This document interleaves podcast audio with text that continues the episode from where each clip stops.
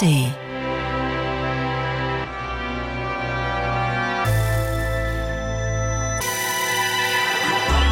Radio 1. Hörbar Brust.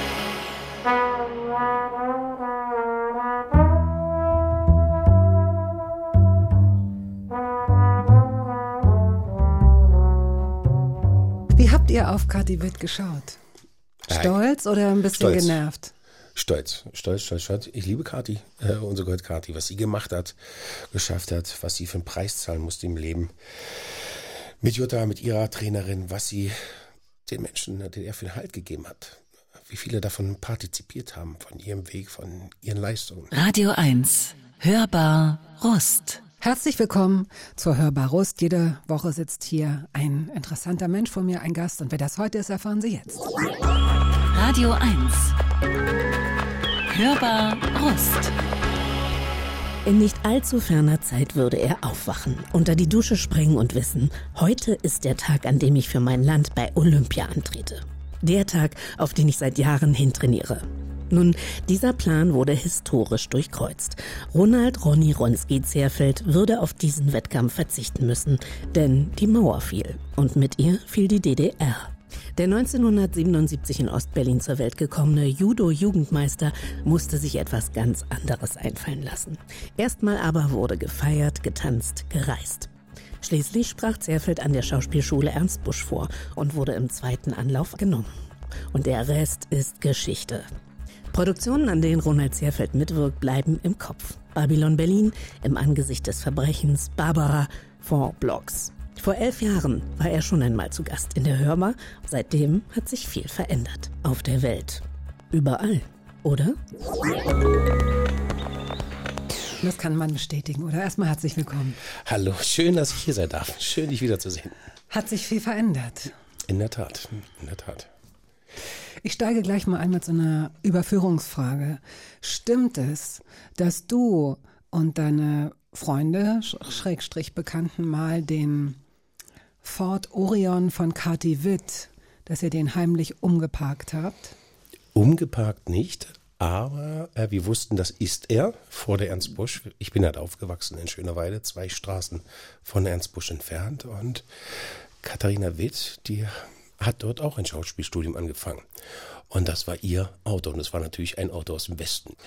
Und für uns Stippis war das immer toll, uns die Nasen da platt zu drücken, bis wir dann erfuhren, dass es von unserer Goldcard hieß. Also das ist eine Legende, dass ihr irgendwie dieses Auto bewegt habt. Bewegt haben wir das nicht. Nein, nein, nein. Da ihr muss habt ich nur einfach euch die Nasen rein platt Nasen platt gedrückt. gedrückt und das war unser Auto. Das ist interessant. Das ist vielleicht sogar noch interessanter, weil wie sah es in diesem Auto aus? Ich nehme mir zum Beispiel zeitlebens vor, dass jedes Auto, das ich besitze, das waren einige, dass es endlich mal das ist, dass ich, in dem ich aufräume, in dem nicht Sachen so rumliegen und so weiter. Wir reden nicht von Müll, aber wir reden von, ich weiß nicht, was da alles so zusammenkommt. Wie sah es im Auto von Kathi Witt aus? Oh, da, da muss ich mehr. passen, das weiß ich nicht mehr. Ich glaube, wir haben uns eher für die Form des Autos äh, interessiert. Es Mhm. gab da immer so ein Spiel, als wir noch ganz kleine Kinder waren. Da haben wir an Kreuzungen gestanden oder aus der Schule aus dem Fenster geschaut. Und immer wenn ein Wagen aus dem Westen anhielt an der Kreuzung, wer als erstes gesagt hat, das ist meiner, dem gehörte er, eine Fantasie sozusagen. Und so hat man dann sich als People oder als Bengel sehr schnell auch die Automarken einprägen können und die Modelle. Und begehrt waren natürlich dann mal die aus dem Westen. So, und die kannte man ja sonst nur entweder von der Transitstrecke Berliner Ring, wenn man von Berlin Schönefeld auf den Ring fuhr. Und wenn es dann zur A9 runter Richtung München ging, ging ja die Transitstrecke Richtung Hannover weiter, Magdeburg, Hannover. Und die war sehr gut ausgebaut und Höhe Potsdam kam natürlich aus West-Berlin, die Westfahrzeuge. Und plötzlich wurde die Autobahn gut, guter Belag war drauf, sie war dreispurig und da kamen die Autos aus dem Westen so von rechts, mischten sich mit den DDR-Autos und fuhren dann eine Weile, bis unsere A9 runter nach München ging. Und da haben wir mal die Westautos gezählt. Hast du jemals an einer Trabi, wie heißen denn diese, da musst du jetzt mit dem Wort helfen, es ist mir gerade weggerutscht, was man so für Touristen macht, in Berlin. Trabi-Safari. Trabi-Safari. Also für alle die Menschen, die nicht in Berlin leben, das gibt es noch. Die haben so Sonderkennzeichen. Das ist dann so ein Event, dass so acht oder zehn Trabis hintereinander herfahren, hupen und die Leute sich wahnsinnig darüber freuen. Also die, die drin sitzen, freuen sich drüber. Er selber gemacht nicht, aber ich liebe den Geruch. So ein Zweitakt Benzin gemischt mit Öl. Oh, wow. Beim Trabant war es dann noch, war glaube ich 1 zu 50 oder 1 zu 33. Und dieser Geruch, der erinnert einen so doch ein bisschen an früher. Also heute würde man sagen, oh, das stinkt und diese Stinker. Und ich glaube, dass es ein Auto war, das seine Zeit voraus war, nachhaltig aus Pappe gebaut, Ja, nachhaltig. wegen den mangelnden Ressourcen. Und jeder ist auch glücklich, der so einen Wagen plötzlich fahren kann. Also ohne Assistenzsysteme, wer so ein Trabi, Trabi fahren kann, mit den Gängen sich auskennt. Und man muss eben noch richtig am Lenkrad kurbeln und richtig auf die Bremse treten, damit da was passiert. Und es macht schon Spaß. Aber ähm, ich hatte das Glück in meiner Biografie oft und lange genug Trabi gefahren, Zu sein. hab viel im Flur geübt als kleines Kind. Dann nach der Wende wurden die ja quasi hinterhergeschmissen. Und da waren das die ersten Autos, die man sich leisten konnte, so in einer Clique. Ja. Und wo man sich auch rantraute, Sachen auszubauen oder gar zu reparieren. Du hast die Musikliste, um die wir ja jeden Gast bitten, denn wie sollen wir anders wissen, was für Songs in, in, in seinem oder ihrem Leben eine Rolle gespielt haben. Du bist der erste Gast in 21 Jahren, der seine äh, Liste, wie könnte der Satz ausgehen? Der seine Liste handgeschrieben hat. Ja, mit Kugelschreiber, richtig. Ja. Ich habe so ein Foto zugeschickt bekommen. Und dann konnte ich mal gucken, ob ich das lesen kann, Ging es? ob ich es lesen will. Da war was abgeschnitten, da konnte ich, aber ansonsten ja. Bist du, ähm, benutzt du Computer, Tastaturen ungern, Sehr, sehr ungern. weil du? Weil eine bequeme Antwort wäre, ich habe sehr große Wurstfinger und beim Tippen auf dem Computer oder auf dem Handy tauchen immer gleich sofort vier, fünf Buchstaben auf, obwohl ich nur einen Buchstaben drücken wollte. Zum anderen ist es mir noch ein bisschen suspekt, vielleicht bin ich da doch ein Quastenfloss und gehöre noch zur alten Generation, dass ich lieber schreibe oder lieber persönlich anrufe. Wenn meine Agentin nach vielen, vielen Jahren sich erschrickt, mich sofort zurückruft, weil ich ihr zum ersten Mal eine E-Mail geschrieben habe über zwei Seiten. ähm, dann muss schon was passiert sein. Ansonsten das Antworten auf E-Mails, auf Kurznachrichten ist bei mir sehr sporadisch. Oftmals gibt es einen Daumen hoch oder ein Yes, Yes, Yes. Aber man kann mich persönlich erreichen. Oder ich glaube nicht, dass ich bisher einen Krieg ausgelöst hätte, weil ich mich nicht gemeldet hätte. Und bisher, toi, toi, toi, mag es halt lieber zu schreiben oder auf Papier. Und Nein, das ist interessant, weil ich meine, das ist ja für, für auch Forscherinnen und Forscher aus dem Max-Planck-Institut beispielsweise, die nach Papua-Neuguinea müssen oder irgendwo anders hin, um möglicherweise ähm, bei indigenen Stämmen noch diese Art von Verhalten zu beobachten, dann kann man eigentlich auch sagen, Mensch, Da gibt's fahr, noch fahr einen. doch zum Rolli, drück dir ein bisschen Kohle in die Hand. der und dann, noch leben, ja. Der, Der der macht das das, auch so, genau. Also ich, ähm, ich sage das jetzt eingebunden in so ein, in so ein Hahaha. Eigentlich ist es ja wirklich einfach nur die ganz normale Art, wie wir alle mit Kommunikation umgegangen sind, ja, und möglicherweise auch eine Art, die, bei der man äh, den ein oder anderen Vorteil noch sieht, wenn man jetzt mal seine ganzen Routinen zur Seite schiebt, ne? So, wenn was abstürzt, wenn du Richtig. irgendwas verlierst, wenn nicht, wenn irgendwas nicht abgesichert ist, kenn, hast du auch noch das richtig viele waren die Anfänge, die dazu ge ge geführt haben, Ah, ja. dass ich mich da mich nicht so richtig anfreunden konnte damit. Wenn ich früher ein, zwei Seiten Brief geschrieben habe zum ersten Mal auf dem Computer oder meine ersten Computer, die ich hatte, und dann eben das vergessen hatte, das Zwischenabspeichern, in dieser besagte Fall, dann bin ich ausgeflippt und konnte meine Energie, meine Wut nicht loswerden. Aber es gab Situationen, wo ich schon zweimal auf dem Balkon stand und hatte den Computer in der Hand und hielt ihn über die Brüstung. Meine ersten, mein erster Laptop, glaube ich, der dann abstürzte, obwohl er keinen Kratzer hatte, nichts. Und plötzlich war das Betriebssystem veraltet. Und da wurde der kleine Sprache beschissen. Und ich hatte den ersten Apple, den weißen Tablet. Und der war, glänzte und hatte keinen Kratzer. Und dann lief er einfach nicht mehr. Und Apple sagte mir, du brauchst einen neuen. Und ich sage, aber der ging doch wunderbar. Da, hat, da war doch nichts kaputt. Da war doch, aber das sagt das Betriebssystem, dafür gibt es jetzt keine Aktualisierung mehr. Und ab da dachte ich, nö. ja, nee, dann, dann Nein, nein, nein, nicht da mit bin ich mir. raus. Nicht mit mir. Nicht mit mir. Heißt das auch, dass du noch sehr viele Telefonnummern auswendig kennst? Nein. Ich, wie antworte ich jetzt auf? Es widerspricht sich eigentlich richtig, aber da benutze ich dann doch die Bequemlichkeit, um im Handy nachzuschauen. Ja. So, habe mich sogar dabei erwischt, dass ich nicht mehr die Festnetznummer von zu Hause einmal wusste und am Kopf hatte.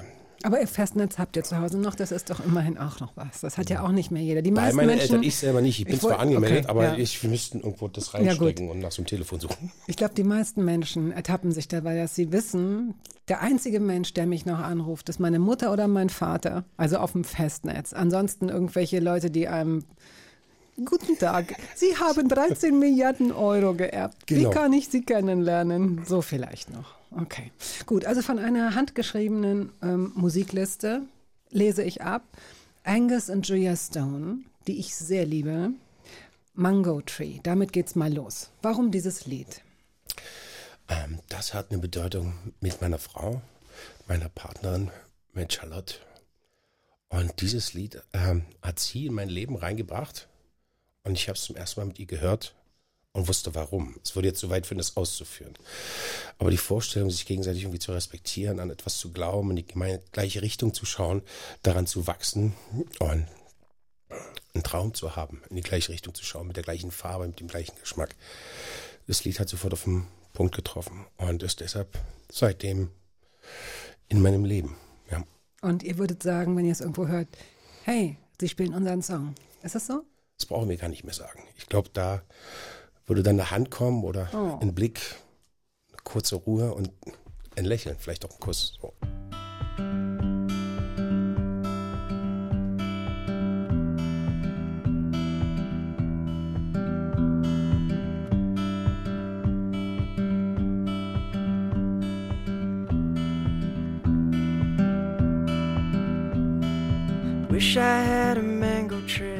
Der Schauspieler Ronald Zierfeld ist heute hier zu Gast. Zur Welt gekommen 1977 in Ostberlin als Ronald Peter Martin. Sind das, ist einer davon Bruder deines Vaters? Peter ist der Name meines leiblichen Vaters und Martin war mein Opa. Aha. sozusagen, den ich nicht kennengelernt habe. Und Ronald war, in den hatte sich meine Mutter unsterblich verliebt. Aber der wusste nie was davon. Da war sie damals in der 9. oder 10. Klasse.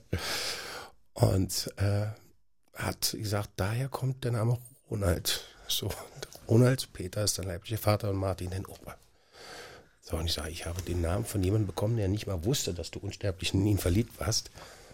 Äh, ja. genau. Nun, du äh, bist in Berlin-Schöneweide aufgewachsen. Der Bezirk gehört zu Treptow-Köpenick, Köpenick. genau. Dein Vater war Diplom-Ingenieur, deine Mutter Betriebswissenschaftlerin. Du hast sehr junge Eltern. Also wie, wie, viel, wie viele Jahre trennen euch? Wie alt war deine Mutter, als sie dich bekam? 19.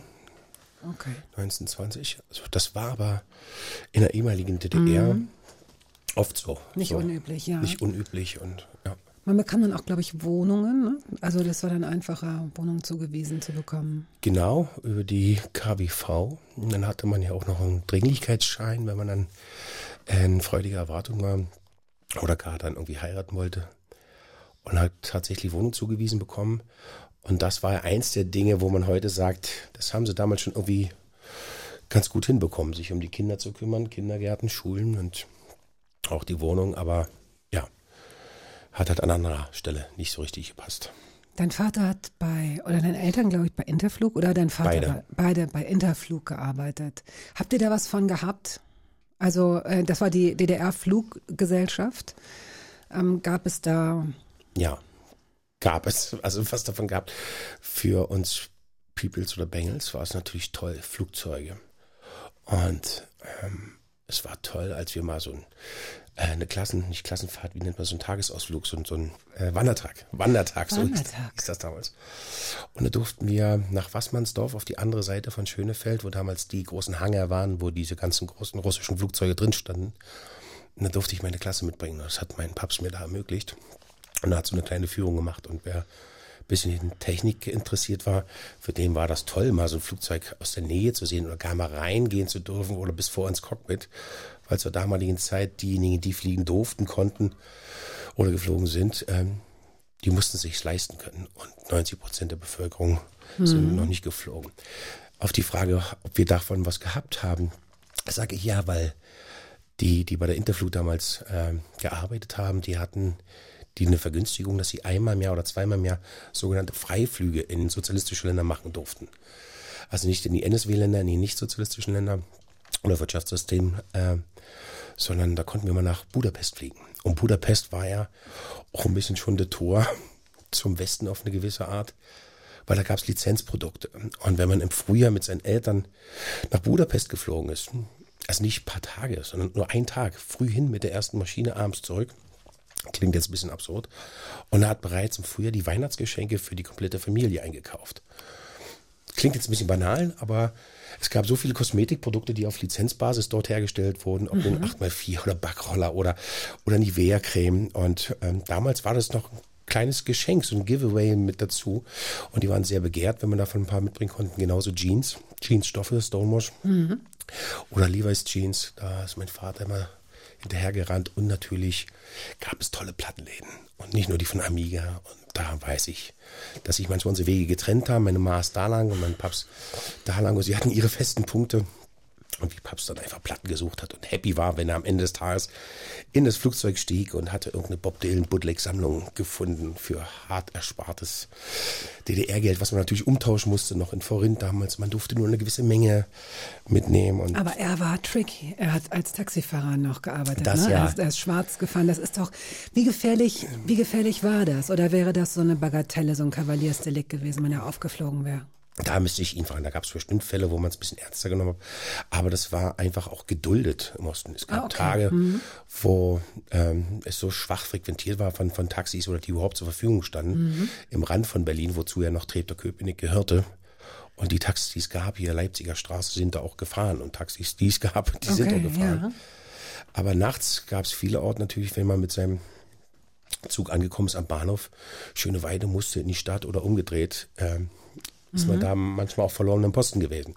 Und da gab es eben so, eine un, so ein ungeschriebenes Gesetz, dass man mit einem privaten Auto in der Nähe des Taxis stehen konnte um zum Zeichen und man konnte dann für einen Unkostenbeitrag oder für ein gewisses Geld sich einigen und wurde dann gefahren. Und das hat mein Vater auch gemacht. Das war zur Zeit, glaube ich, 87, 88 noch. Ähm, zum einen, weil meine Mama noch ein Fernstudium zusätzlich gemacht hat. Sie hat geschneidert nebenbei und mit Babs hat Taxifahren noch schwarz gemacht, um sich etwas dazu zu verdienen. Heute würde man sagen Uber. Heute würde man sagen Uber. Genau. Ich komme drauf, weil wir jetzt auch Bob Dylan spielen. Also das wird wahrscheinlich das Lied für deinen Vater sein. Möglicherweise. Ich weiß nicht, welche Erinnerungen du an Bob Dylan hast sonst. Äh, Bob Dylan habe ich viele. Mit Bob Dylan bin ich aufgewachsen. Meine Ma sagte immer die Kasperköpfe dazu. Sie sagte, Bob Dylan ist der einzige Sänger, der nicht singen kann. So. Und ich muss ihr teilweise da recht geben. Allerdings, wenn man mit einer Liebe zu Bob Dylan aufgewachsen ist, sieht man das ganz anders. Dann ist his Bobness einfach himself erst der Größte. Also er kommt, glaube ich, noch vor dem Boss und dann kommt der Boss, oder? Mhm. Ähm, und ich hatte sogar das Glück, auf den Schultern meines Vaters damals im Treptower Park bei dem einzigen Ost-Bob Dylan-Konzert war ich mit anwesend, wie es da die, die Ostjugendführung oder FDJ-Führung geschafft hat, den irgendwie aus Westberlin dorthin zu kriegen zu diesem Deal. Das war alles ein bisschen im Graubereich. Jedenfalls gab es das Bob Dylan-Konzert im Treptower Park. Und da gab es noch keine Leinwände. Und ich habe keinen gesehen, war auch noch zu klein. Mein Papst hat mich auf die Schultern genommen und irgendwo da vorne auf einer Bühne sah man ihn. So. Aber alle um einen herum, die waren happy, haben einfach die Tremperschuhe gehabt, den Parker gehabt, sahen fast alle gleich aus, kamen aus Karl-Marx-Stadt, aus Dresden, aus, aus Leipzig, aus der ganzen Republik, weil es sich irgendwie so schnell rumgesprochen hat. Und der Park war voll. Und alle kannten noch die tollen Lieder. äh, die alten sind, die waren ja sehr, sehr viele Balladen immer, so die, die Bob Dylan-Lieder, so Hurricane zum Beispiel. Mhm. Unendliche. Und dann erinnerte ich mich noch, dass ich nichts gesehen habe, aber toll fand, dass es ein besonderer Mann sein muss. Und dann gab es einen riesen Krach. Dann stürzte ein großer Ast ab und die ganze Masse drehte sich kurz mal um. Da gab es so große Bäume, wo die Leute auf den Ästen gesessen ja, haben, zugeschaut ja. haben. Und daran erinnere ich mich noch, dass einmal alle rübergeguckt haben, weil so ein Ast mit fünf, sechs Leuten abgestürzt oh. ist. Glücklicherweise nichts passiert. Aber da war meine erste Begegnung mit Bob Dylan. Ansonsten die ganzen Songs, als ich mich da näher damit beschäftigt habe und Most of the Time ist eins mein Lieblingslied schlechthin.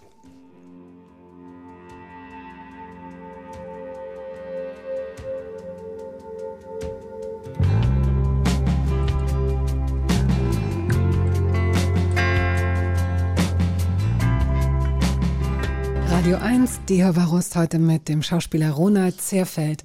Wenn Bob Dylan also für deinen Vater stand und auch für dich, aber auch für deinen Vater, welcher Interpret, welche Interpretin würde für deine Mutter stehen? Rosenstolz.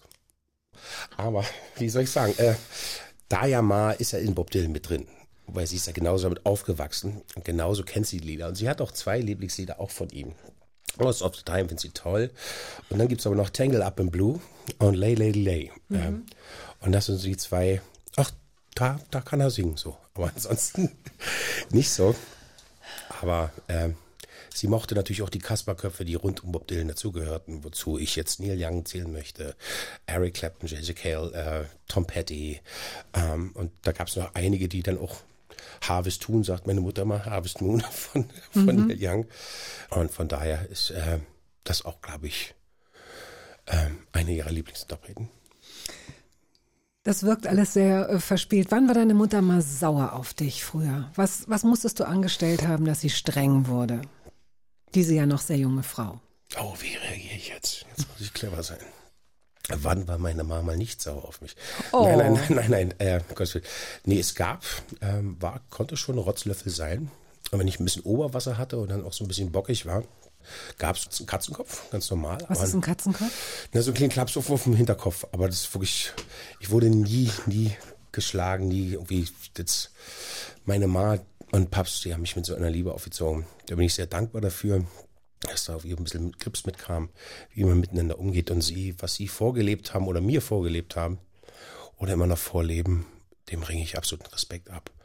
Wie sich zwei Geschlechter sich gegenseitig meinen, sehen, spüren, einen gemeinsamen Weg gehen und Differenzen besprechen, lösen, ähm, daraus Erfahrung schöpfen und ja, jetzt eigentlich eine Liebeserklärung an meine Uldig so. Nein, das ist toll, das ist eine schöne Liebeserklärung. Ähm, hast du Streit oder Streiten gelernt? Oder ähm, man kann es auch abgeschwächt sagen, diskutieren. Also so wie du gerade die Unterschiede beschrieben hast, äh, es gibt ja Eltern, die sagen, nee, Meinungsverschiedenheiten nicht vor unseren Kindern austragen. Dann gibt es welche, die sagen, doch, die sollen lernen, wie das ist, unterschiedlicher Meinung zu sein und dann aber doch wieder zusammenzufinden. Wie war das bei euch? Ja, ich habe beides erlebt in meinem Leben, in unterschiedlichen Beziehungen oder mit meinen Eltern. Streiten gehört dazu. Die Art und Weise der Kommunikation ist wichtig und die Art und Weise, auf welche Ebene des Respekts man sich gegenübertritt. Und dass man Respekt eben nicht verliert. Oder wenn man eben ähm, zu weit gegangen ist, dass man es danach aufarbeiten kann oder die Chance bekommt, sich zu erklären und daraus irgendwie äh, Früchte ernten kann, die einem helfen, in neuen Situationen, die in der Zukunft liegen, ein Werkzeug an der Hand zu haben, um besser miteinander umzugehen. Weil in erster Linie ist es ja keine Absicht eines jeden, den anderen verletzen zu wollen. Na, manchmal schon. Manchmal schon, okay. Ähm, dieser Streit, ja, dann ist aber bereits die Linie überschritten. Streiten gehört mit dazu. Äh, ob ich es gelernt habe. Es gibt Situationen, wo ich merke, okay, da weiß ich aus meiner Erfahrung, das möchte ich einfach nicht mehr. Und da ziehe ich mich zurück. Ja, gut. Und sage, Vielen Dank für mich, das Gespräch jetzt hier erstmal beendet, weil das weder konstruktiv oder für mich eingeengt und es würde einfach unschön werden, da jetzt weiterzumachen. Äh, lass ein bisschen Luft dran kommen oder ich brauche dann einen Tag oder wenn ich bockig bin. Aber ich selber bin ja auch nicht einfach. Also, oder wo ich merke, mit meiner Ungeduld, was ich mir selber rausnehme, muss ich dem anderen ja auch ermöglichen. So, oder meiner, meiner äh, anderen Seite. Mhm. Und wenn ich da dann zu ungeduldig bin und dann sofort eine Antwort haben will und die Seite aber für sich dann Zeit beansprucht und sagt, äh, nee, ich kann jetzt nicht so schnell, gib mir mal ein bisschen Zeit. Das muss man lernen. Das ist, glaube ich, auch lebendig und bleibt immer lebendig. Im besten Fall in, mhm. in jeglichen Beziehungen. Und dann sind es natürlich die Erfahrungen, aus denen man speist und, und die Art und Weise, was man sich für Werkzeuge, für Tools äh, angeeignet hat. Und dass die Dinge also zumindest unter Partnern oder wenn man sich so ein bisschen kennt, erstmal mit einem Wohlwollen oder dass ein Wohlwollen vorausgesetzt ist. Ne? Das, ich ich äh, interessiere mich auch dafür oder für die Antwort, die du mir jetzt gibst, weil es ja heißt, wir müssen wieder lernen, miteinander konstruktiv streiten zu können, denn nicht erst seit Corona, aber durch Corona deutlich geworden, habe ich den Eindruck, vielleicht ist es auch einfach in dieser Stadt nochmal besonders aufgeheizt in Berlin, dass, äh, dass Diskussionen innerhalb kürzester Zeit eskalieren. eskalieren. Mhm.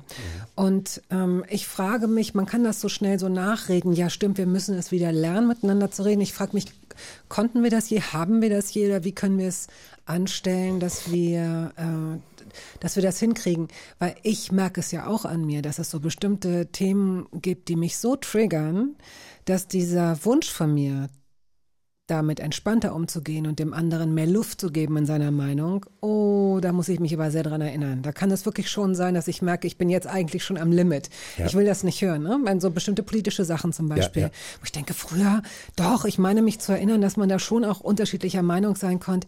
Liegt das daran, deiner Meinung nach, dass die Positionen so scharf besetzt sind? Also, dass die Positionen so irre weit auseinander liegen und so klar konturiert sind? Dass sie äh, aus, weit auseinander liegen, ähm, das war, glaube ich, schon immer so, wenn es zwei unterschiedliche Positionen gibt. Aber hier fangen wir bereits ja am zweiten Schritt an. Der erste Schritt wäre erstmal wieder in der Lage zu sein, sich zuzuhören, um den anderen auch zu verstehen.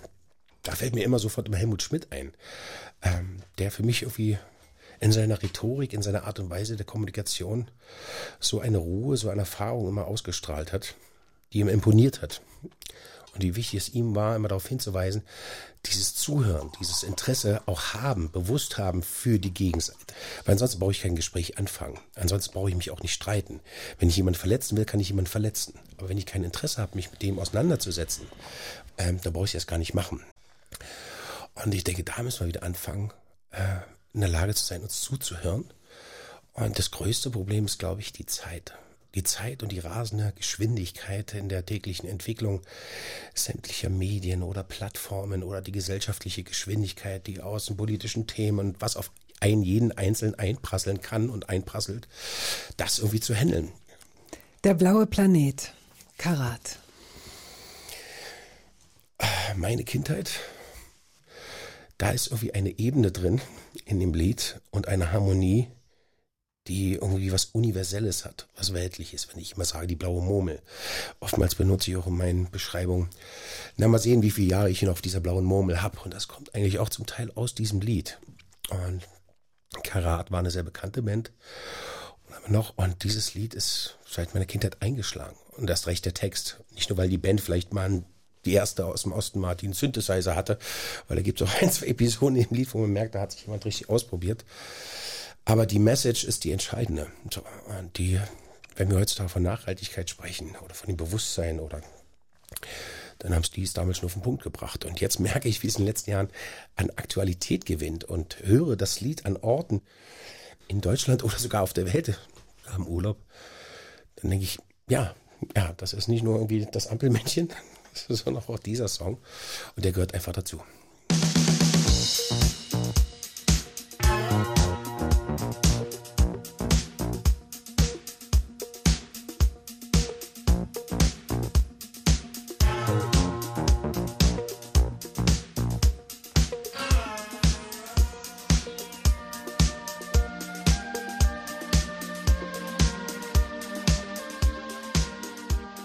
Radio 1, die Hörbar Rust. Dieses Gespräch und viele, viele, viele, viele, viele andere können Sie nachhören als Podcast, zum Beispiel in der ARD Audiothek. Da haben wir, glaube ich, zwei Jahre werden da die Gespräche archiviert. Uschi Brüning können Sie anhören.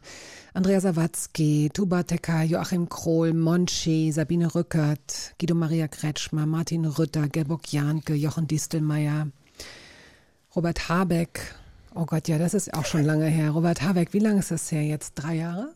Ich weiß nicht, wir haben ihn irgendwann wiederholt, deswegen, ach, länger, glaube ich sogar.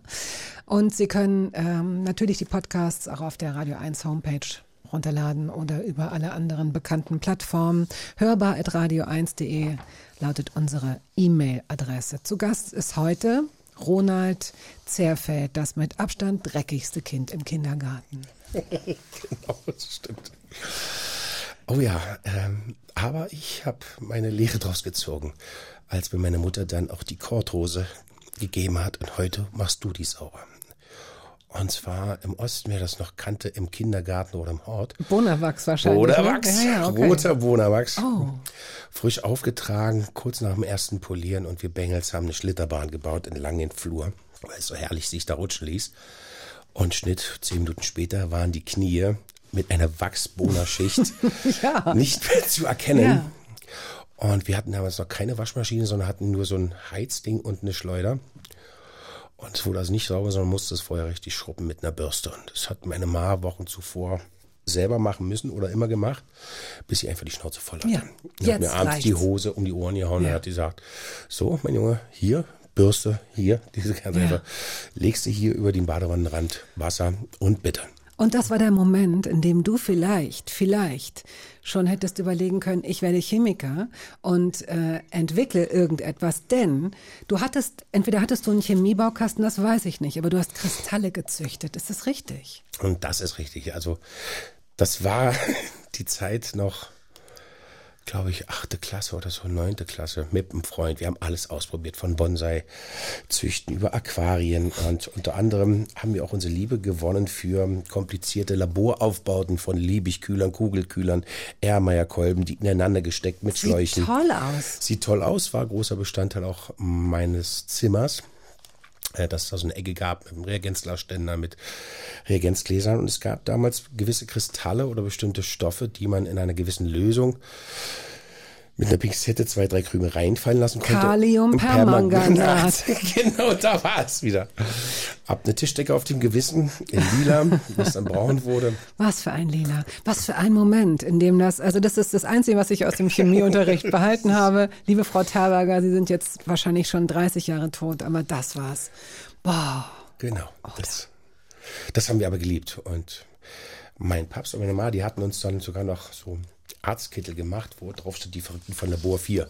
Wir fanden es toll, irgendwelche Pulverchen im Keller in Reagenzgläser reinzuschütten und so Kristalle, Kristalle in so kleinen Reagenzgläsern wachsen zu lassen. Und ja, Ähm, meinen alten Unterlagen, die ich jetzt wirklich elf Jahre nicht angeguckt habe und wo ich damals einfach ganz viele Interviews natürlich auch gelesen habe, da taucht auch das Wort Achatmandel auf. Sagt dir das was? Achatmandel, Mandel, St. Egidien. Ein weiteres Hobby war für mich äh, Mineralien sammeln, Edelsteine und Kristalle. Und wer das so kennt, so Amethysten oder Zitrin oder die ganzen Rosenquarze, Bergkristall, Lapis Lazuli, dieser ganz tolle Blauton, Ja. der aus Afghanistan, Ja. Pakistan kommt. Ähm, und wir waren, Robert, äh, einer meiner besten, engsten Freunde, mit dem ich zusammen aufgewachsen, hat Pharmazie studiert, ist dann nach Mexiko ausgewandert. Mit dem habe ich viele Hobbys geteilt. Und unter anderem waren wir dann auch Mineralien sammeln. Und welche gab es in der ehemaligen DDR, wenn man sich belesen, belesen hat und mit den Mineraliensammlern in Kontakt trat, gab es in St. Egidien, gab es auch Bergbau, äh, ein, zwei Stellen. Da konnte man richtig im Erdreich suchen. Und da gab es kartoffelähnliche Knollen. Und dann gab es auch, die bezeichnet man Mandeln. Größer, die sahen schon aus wie ein Brot, wie ein ganz normales Brot fast. Und die waren begehrter. Und wenn man so eine intakt gefunden hat und hatte sie mit einer Diamantscheibe aufgeschnitten, war innen drinne Achat. Und für das äh, für das Gebiet St. Egidien waren das verschiedene Rot- und Gelbtöne. So, es gibt dann auch Blau und Grün, aber dort waren vermehrt die Rot- und Gelben. Und man hat natürlich immer gehofft, dass man vielleicht noch einen kleinen Einschluss drin hatte oder so einen kleinen Hohlraum Ja. mit kleinen Dann Kristallen. sind die wertvoller, ne? Und da hatten wir mal großes, großes Glück in so einer Abraumhalde oder in so einem, äh, dass wir gebuddelt haben und plötzlich stieß ich auf Bretter. Das Bernsteinzimmer. So ungefähr. Für uns, für uns war alles das Bernsteinzimmer. Also jeder kleinste Krümel von Achat war für uns äh, das Bernsteinzimmer. Und wir haben gestrahlt. So letztendlich haben wir nur im Dreck gewühlt, würde meine Mutter sagen. Aber, und jetzt haben wir irgendwelche großen Steinklumpen im Keller, die du irgendwann mal zersägen wolltest. Was ist damit eigentlich? Können die jetzt weg? Nein, nein, nein, die sind ja noch gut. Und bin auf Bretter gestoßen und da hat ein anderer Mineraliensammler, das darf ich gar nicht sagen, weil er wahrscheinlich nicht mehr genügend nach Hause schleppen konnte oder fahren konnte, hat er schon fein säuberlich seine gefunden, Ah, okay. gestapelt. Allerdings war es ein freier Ort. Konntest du mitnehmen, war für? Bist heute nicht mehr da zu belangen, glaube Nee. ich. Aber hat dich das nicht so weit gereizt, dass du vielleicht sogar Geologie oder Archäologie äh, hättest studieren wollen? Durchaus hat mich das äh, sehr interessiert und dem war ich doch sehr offen. Aber da war ja der Sport par parallel noch. Ach, Also stimmt. durch das Judo und dann Da war ja waren was. meine schulischen Leistungen dann immer so Mittelmaß. Also nur wenn ich was machen musste. Ja, habe ich meinen Hosenboden, mich auf den Hosenboden gesetzt und gelernt. Im Halbjahr hieß es mal, Ronny, du musst schon ein bisschen was machen, sonst weiß ich nicht, wie du das. So, und dann habe ich mich oft gemeldet oder Kurzvorträge gemacht und am Ende des Jahres, na ja, du Halotri, du bist mir schon einer. So, kannst ja doch, wenn du willst. So, Im Mhm. nächsten Halbjahr fängt es wieder an, so wie letztes Jahr. Geht es wieder so? Ronny, du musst, das geht so später nicht. Spoiler Alert. Es ging so. Es ist das Abitur ist, ich glaube, 0,5 oder mit irgendwie mit der Mindestzahl hast du, glaube ich, dein Abitur gekriegt, Richtig, oder? genau. So Ähm, gerade so eben. ähm, mit einem Punkt mehr. Ähm, das bezog sich darauf, dass man damals zwei Abiturfächer hatte und musste eine gewisse Kombination aus Fächern, vier, zwei schriftliche oder drei schriftliche, eine mündliche. Da musste man in seinen Abi-Prüfungsleistungsfächern eine gewisse Punktzahl haben. Und bei mir war es der Fall, dass ich in meiner Abitur-Bio-Klausur eine 5 minus, eine 6 hatte. Es war ein kompletter Blackout. Oh. Und dann musste ich in der mündlichen ran. Ja. Und um überhaupt das bestehen zu können, musste ich in der mündlichen eine 2, 2 minus irgendwas Oh. schaffen. Und diese Wochen ging mir der Arsch so auf Grundeis. Aber irgendwie habe ich es dann geschafft. Bei der Abi-Party sagte dann der Direktor, es gibt so ein, zwei Mathe-Experten, die ihr, ihr Prüfungsfach auf den Punkt genau ausrechnen, die es mit einem Punkt mehr schaffen. Und da wusste jeder im Saal, dass ich es eigentlich gemeint bin. In Hast du das mit Charme eigentlich? Also würdest du rückblickend sagen, dass du, dass du aus solchen Situationen in deinem Leben mit Charme rausgekommen bist? Ah, die Pause sagt ja auch schon alles. Sagt sie ja oder sagt sie nein? Äh, Scham ist das falsche Wort. Ähm, ja, Es, äh, an Charme ist, finde ich, nichts verwerflich. Es, hat, es Gottes ist ja Willen, auch, ist auch nicht verwerflich. Es geht ja auch darum, da so ein bisschen, Aber also muss- man muss mit seinen Mitteln dann ja versuchen zu arbeiten und Das habe ich gemacht und ausgereizt und es wäre fast schief gegangen, denn ich hätte mein Abi fast vor die Wand gesetzt. Weil die 90er Jahre damals so spannend waren, was neben der Schule passiert ist, dass da die Gedanken, die fürs Abitur irgendwie nötig wären, oh, die wurden beiseite gelassen. Und äh, ich habe mit aller Konsequenz oder mit meine Rechnung bekommen, das Abi fast ver verhauen. äh, dann die Kurve bekommen. Aber es hat natürlich alles irgendwie seine Regeln, seine Konsequenzen. Und wenn die Hälfte der Lehrerschaft eben der Meinung ist, äh, so, Ronald, heute kriegst du aber mal die Rechnung dafür. Das geht hier nicht so mit deinem Hallodri, so halb Jahr so, halb Jahr so. Die andere Hälfte der Lehrerschaft, nee, Ronny, machst du schon, schaffst du. Ne? Du hast jetzt gelernt, hast du und so drauf. Und man merkt bei der mündlichen Prüfung, die, die mir gesonnen waren, die haben mit der Zeit dann auch gelacht. Und Mann, Mann, Mann, die andere Hälfte, Nein, ich weiß nicht, ob das reicht heute. Ob das die Déjà-vu, ich habe da doch ein Déjà-vu. Kenne ich. ja. Okay. Und bevor wir jetzt äh, in die nächste Musik einsteigen, noch eine letzte Frage zu deiner Schulzeit. Warum war das Abi denn so wichtig? Also wenn du sowieso nicht so genau wusstest, wo du eigentlich hin willst, hast du es für deine Eltern gemacht oder warum hast du, warum war es dir so wichtig? Damals hätte ich die Frage, glaube ich, noch nicht beantworten können. Weil es alles noch neu war, das die Umstellung von West- auf Ost-Schulsystem. Es gab noch 13 Jahre, es war alles noch, die Systeme griffen noch nicht so richtig. Ich habe 96 mein Abi gemacht und wenn man bedenkt, von 91 bis 96 waren diese wilden Zeiten, diese wilden Jahre, bevor das alles irgendwie griff. Bei dir spielte da die Pubertät, kam zusammen mit dieser, mit dieser wilden, ne? Die, Natürlich, die Berlin, ein Kessel Eine buntes. einzige es- es- Party, ja. In jeder Ecke hat's geknistert, es, es, es war toll. Mhm. Und da wollte man halt nicht so in die Schule. So. Oder dem konnte dem Lehrer schnell oder schwer erklären, dass man andere Interessen gerade hatte und dass ich gerade nicht dran denken möchte, ob ich das und das studieren kann. Aber du Weil- hast es ja durchgezogen. Wolltest du deinen Eltern damit einen Gefallen tun? Nein, vielleicht eine Bestätigung, dass wenn ich was will oder es muss, kann ich es. Kann ich es schaffen, will ich es schaffen. Und war auch clever genug zu wissen, das ist nun mal eine Grundvoraussetzung, um studieren zu können.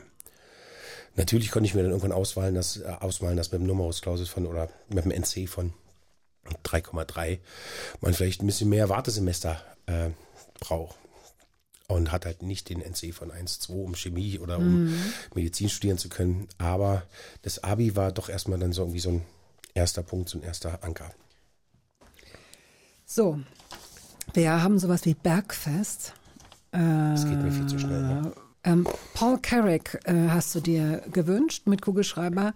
If I Should Fall Behind. Ja, äh, ein großartiger Song vom Boss, von Bruce Springsteen. Äh, eigentlich, aber diese Version von Paul Carrick, ähm, als die in mein Leben kam, über Pubs, über meinen Pubs, der hat den entdeckt. Und äh, die Variante ist am schönsten. Any Bruce Springsteen fans in the audience? Yes, me too. This little song came to my attention. I think it's an absolute perler. I hope you agree, and I hope you like our version. I just realized I never tried this in the sound check. Let's give it a quick. Uh, perfect. So, this is called If I Should Fall Behind.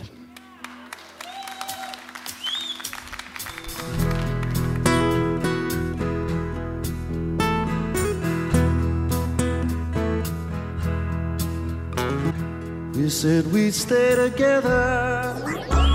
Radio 1. Hörbar Brust. Zu Gast ist heute der Schauspieler Ronald Zerfeld. Und kein Interview kommt so richtig aus, ohne wenigstens diese Geschichte kurz zu streifen oder zu erwähnen, dass du ja als sehr erfolgreicher Judoka, Judoka doch, ja. Judoka, doch, Judoka, sehr viel trainiert hast. Du warst DDR-Jugendmeister und hattest schon vor, oder man hat dir schon auch gesagt, das wäre gut, ne? irgendwie eines Tages Olympia, diese Wettbewerbe mitzunehmen. Mm, Absolut. Ähm, das war ja damals noch anders in, in der DDR. Da wurde man ja regelrecht ausgesucht oder selektiert bereits im Kindergartenalter. Vor allem der Sport war natürlich außenpolitisch eins der wenigen Felder, wo die DDR ein paar Punkte sammeln konnte. Wenn es immer darum ging, wer hat wie viele Medaillen errungen. Und als Sportler war es eine große Auszeichnung. Man hatte vielleicht das Glück, wenn man später im Kader war, auch mal andere Teile der Welt zu sehen und sich mit anderen Sportlern zu messen. Und ähm, das war natürlich ein großer Ansporn. So. Und für mich war sehr, sehr früh klar, äh, das ist das, was ich machen möchte. Oder das wäre ein Traum von mir. So, natürlich wurden alle Kinder oder alle Kader daraufhin getrimmt, weil es ein, ein es gab immer sogenannte Aufträge am Anfang des Jahres, wie viele erste Plätze man erreichen muss, um eine gewisse Norm zu erfüllen, um ins nächste Trainingsjahr zu kommen. Es fing an normal in Schulen, in Turnhallen, die ersten Jahre. Dann war, kam man ins Leistungszentrum nach Adlershof, ins TZ-Trainingszentrum. Dort, wenn man es geschafft hat, drei Jahre zu überstehen. Äh, und man wurde dann delegiert auf die Kinder- und Jugendsportschule in Hohenschönhausen. Und das war natürlich dann schon aus der gesamten Republik. Also es gab noch ein, zwei andere Stützpunkte in Frankfurt oder Judo und auch äh, im Süden in Karl-Marx-Stadt, heute in Chemnitz. Aber Judo war damals das, wo ich dachte, okay, das will ich mal erreichen. Und dann kam aber Gorbi mit Glasnost und äh, Perestroika und dann ging es Schlag auf Schlag. Und plötzlich fiel die DDR zusammen. Ähm, ab Sommer 89 und wie schnell die Wiedervereinigung dann über die Bühne gezogen wurde, der ganzen Wirtschaft, wie schnell das ging, war ich dann selber überrascht. Und dann hatte das Leben andere Fragen und es galt andere Antworten zu finden in meinem Leben und mich den Herausforderungen zu stellen, die die ganzen Wendewirrzeiten mit sich brachten. Ich hatte das Glück, dass ich ein 77er Baujahr bin, unterschiedliche Freundeskreise hatte, die zum Teil, zum Teil zehn Jahre älter waren, fünf Jahre älter, gleich alt und äh, meine Eltern auch noch relativ jung waren, dass sie die Wendezeiten überstehen konnten, weil es war damals doch die Arbeitslosigkeit äh, war ja ein Thema, die im Raum stand, als die ganzen Betriebe abgewickelt wurden. Und genau, und da galt es dann sich irgendwie zu finden oder seinen Platz zu finden, wie das jetzt geht. Deine Eltern hatten Glück, die sind von der Lufthansa, glaube ich, übernommen worden ne? oder konnten da arbeiten. Richtig, zumindest meine Ma. Das ist ja wieder so ein Thema, was ich ganz spannend finde, überhaupt Treuhand. Die lange, lange unter Verschluss. Aber jetzt kommen so die ganzen Themen wieder hoch und werden noch verfilmt. Also gerade was in meiner Branche so passiert, wenn ich an die Elf Agiten-Affäre denke, Leuner Raffinerien oder die, der Elf-Konzern hat die ganze Minol Tankstellenkette bekommen oder die ganzen Grundstücke. Oder wie Betriebe abgewickelt wurden, unter anderem die Interflug. Und meine Mutter wurde dann übernommen von der Lufthansa. Mein Vater war dann noch im Charterbereich tätig ähm, bevor er dann irgendwie sich anders orientierte. Ja.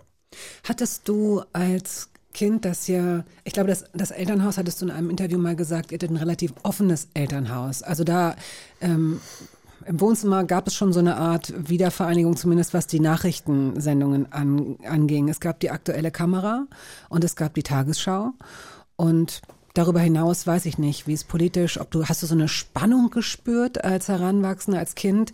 Also bevor, bevor es zu den ersten Demonstrationen kam, hast du gemerkt, dass irgendwas in der Luft liegt?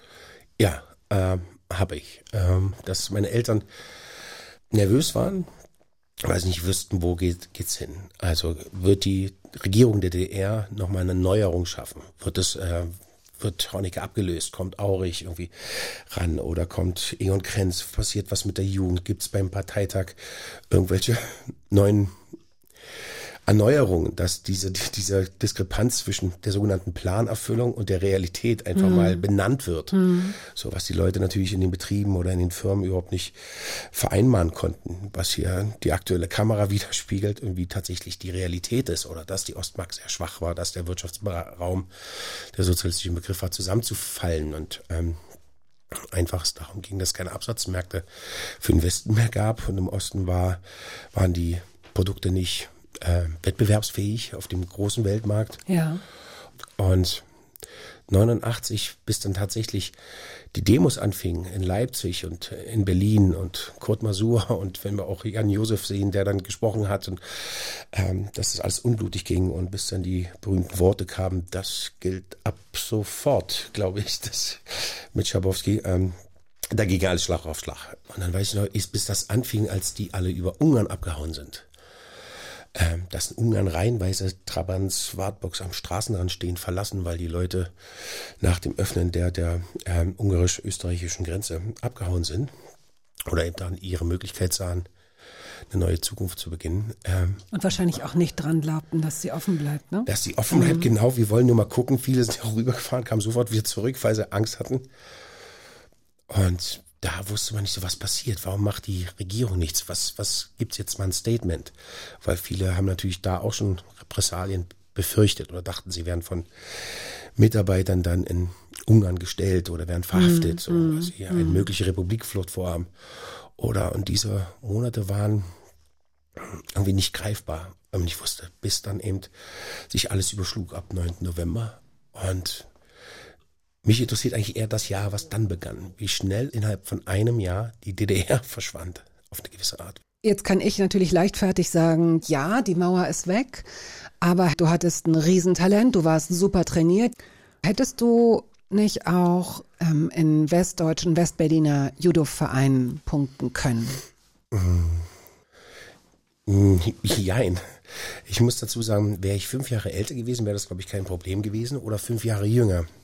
Dazu muss man wissen, was ich für ein Baujahr bin. 77er Baujahr, ja. 11, 12 Jahre zur, zur Wende.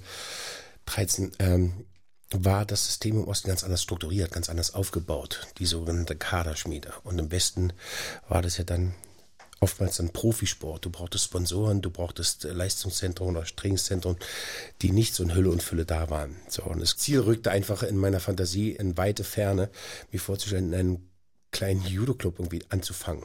So, weil die Strukturen, der Weg war unmittelbar für, oder ja. war viel weiter dadurch. Würdest du sagen, dass Judo für dich ähm, auch ein Mittel war, um, ähm, um Zorn, Aggressivität in irgendeiner Weise zu kompensieren? Ich möchte es nicht äh, Zorn nennen oder Aggressivität, sondern einfach Energie, die sich aufstaut, ja. weil äh, mir bestimmte Instrumente nicht zu, zur Hand äh, gelegt waren, um da tändeln zu können, um damit umgehen zu können. Und das half mir, meine Energien in gewisse Bahnen zu lenken. Das ist auch viel besser formuliert, denn bis dahin ist es ja noch Energie. Und ähm, wenn man sie dann nicht umlenken kann, wird es im Zweifel Aggressivität. Und deswegen, ich plädiere so sehr dafür, dass, äh, dass Kinder in der Schule, ähm, also Jungs und Mädchen, diese Art von Sport lernen, ob es nun Judo ist oder ähm, ich weiß nicht, Martial Arts, dass sie einfach das Gefühl haben, ähm, in dem Moment, wo diese Energie kommt und sie nicht wissen, wohin damit, verhalten sie sich ja regelkonform. Also ich mhm. habe nie jemanden kennengelernt, der Sport macht und der auch so eine, so eine Art von Kampfsport macht, der zum Beispiel auf jemanden eingetreten hätte, der am Boden liegt. Das wäre einfach nicht möglich gewesen, weil das nicht den Regeln der Fairness entsprach und weil die einfach, weil man die übernimmt, habe ich so den äh, Eindruck. Oder ähm, idealisiere ich das ein bisschen? Vielleicht ein bisschen, aber ich, ich neige dazu auch, wenn dem so ist, umso besser, wenn man das irgendwie äh, handeln kann, umgehen kann. Äh, und man tritt eben nicht äh, darauf ein. Allerdings gibt es auch die ganzen anderen Beispiele. So, aber trotzdem äh, finde ich es toll, den Kindern einen Raum zu geben, wo sie sich kennenlernen können. Stichwort nicht nur bei Jugendclubs für, für Jugendliche. Wir haben geburtenstärkste Jahrgänge, auch die meiner, meiner Tochter, die, die, die sind jetzt alle 14, 15, 16, die haben zu wenig Möglichkeiten. So, und wenn man denen aber Möglichkeiten gibt, ähm, dann kann man da vieles handeln. Was für Möglichkeiten also zum Beispiel? Äh, Jugendclubs oder Veranstaltungen oder wie die, die Jugendlichen aufgenommen werden, wie deren Interesse oder deren Neugier geweckt wird, gefördert wird, ähm, Förderung äh, an Schulen, äh, was, da tut sich schon eine Menge, passiert auch eine Menge, aber da ist da echt ein bisschen Bedarf da. Ich merke eher noch den Großteil, dass viele Werkzeuge sich stümperhaft an die Hand gebaut wurden oder beeinflusst wurden durch Medien, so oder man ist bestimmte Jugendliche, die sich auf den Straßen dann sinnlos einfach äh, gegenseitig in die Fresse hauen, einfach weil es irgendwie gerade cool ist. Dann, dann schlage ich alle Hände über den Kopf. Dann verstehe ich nicht, wie kann das ein Trend sein, dass man Leute aus dem Nichts einfach K.O. haut und derjenige weiß davon nichts, ein Opfer, das war mal so, so eine Mode oder welche Auswüchse es, es teilweise dann hat. Ja, das ist ja einfach nur, weil sie nicht so richtig wissen, wohin mit ihrer Energie. Und dass man denen da auch Vertrauen gibt und andere Räume anbietet, wo sie halt ihre Sachen kanalisieren können. Fleetwood Mac, Gypsy. Gibst du dazu noch ein Stichwort? Gypsy Fleetwood Mac, er ist ein Bestandteil. Immer auf der Reise zu meiner Oma runter ins Vogtland saß ich als, als People hinten auf der Rücksitzbank, Sternkassettenrekorder in der Hand und musste dann immer die Orvo-Kassette auf der B-Seite bis zur Mitte spulen mit dem Bleistift, um die Batterien zu sparen. Und Fleetwood Mac, Gypsy, überhaupt die ganze Platte. Ähm, Supertramp kommt auch noch dazu. Das war oftmals so ein Misch auf diesen Kassetten, die immer auf den langen Trabi reisen. Also heute fährt man, glaube ich, zwei Stunden, zweieinhalb, drei ins Vogtland. Früher waren es fünf, fünfeinhalb, sechs mit dem Trabi. Ähm, und da wurden die ganzen Kassetten durchgehört. Und das ist für mich Kindheit. Und da war die Welt noch in Ordnung. Da liebten sich die Leute noch. Also nicht, dass sie es heute nicht lieben, aber die hat so eine Harmonie. Da freute man sich auf das Leben. Das war, glaube ich, noch die Zeit, wo man wirklich sich verwirklichen konnte.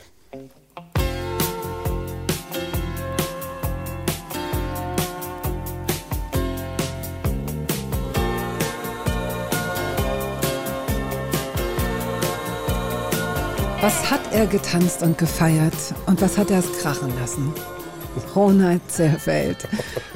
Gerade noch so das Abi geschafft, aber in der Zeit davor, wow, muss diese Stadt auch wirklich wahnsinnig gewesen sein. Diese, diese gerade zusammengeführte Stadt, die aus dem alten Westen bestand, der zusammen, also man Kohlensäure da reingepumpt hätte und dann diese ganzen Ostclubs, die es manchmal nur für einen Tag gab oder für eine Woche. Egal. Möchte ich nicht missen, möchte ich nicht missen. Und manchmal, wenn ich so erzähle, sagt meine Tochter zum einen, Mann, bist du alt. Und zum anderen merke ich, dass es nur in meiner Biografie so ist, dass ich das Glück hatte, so viel wahrzunehmen.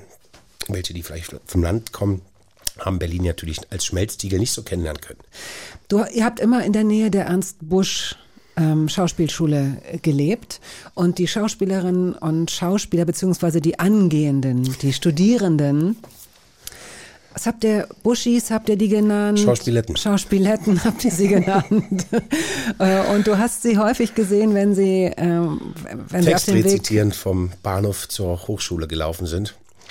Äh, weil sie, die meisten haben in, in Berlin Mitte Prenzlauer Berg gewohnt, aber studiert draußen in Treptow in Schöneweide und mussten dazu natürlich mit der S-Bahn nach Schöneweide kommen. Und ab dem Bahnhof Schöneweide stiegen halt die angehenden Künstler und darstellenden Künstler aus und hatten Hut, hatten einen Schal, hatten eine selber geschneiderte schwarze Hose mit Plusterhosen und Schüchen und, und passten aber nicht in dieses Arbeiterbild. Und man wusste, ah, das will man Künstler werden oder ist ein Künstler oder kommt aus einer Künstlerfamilie.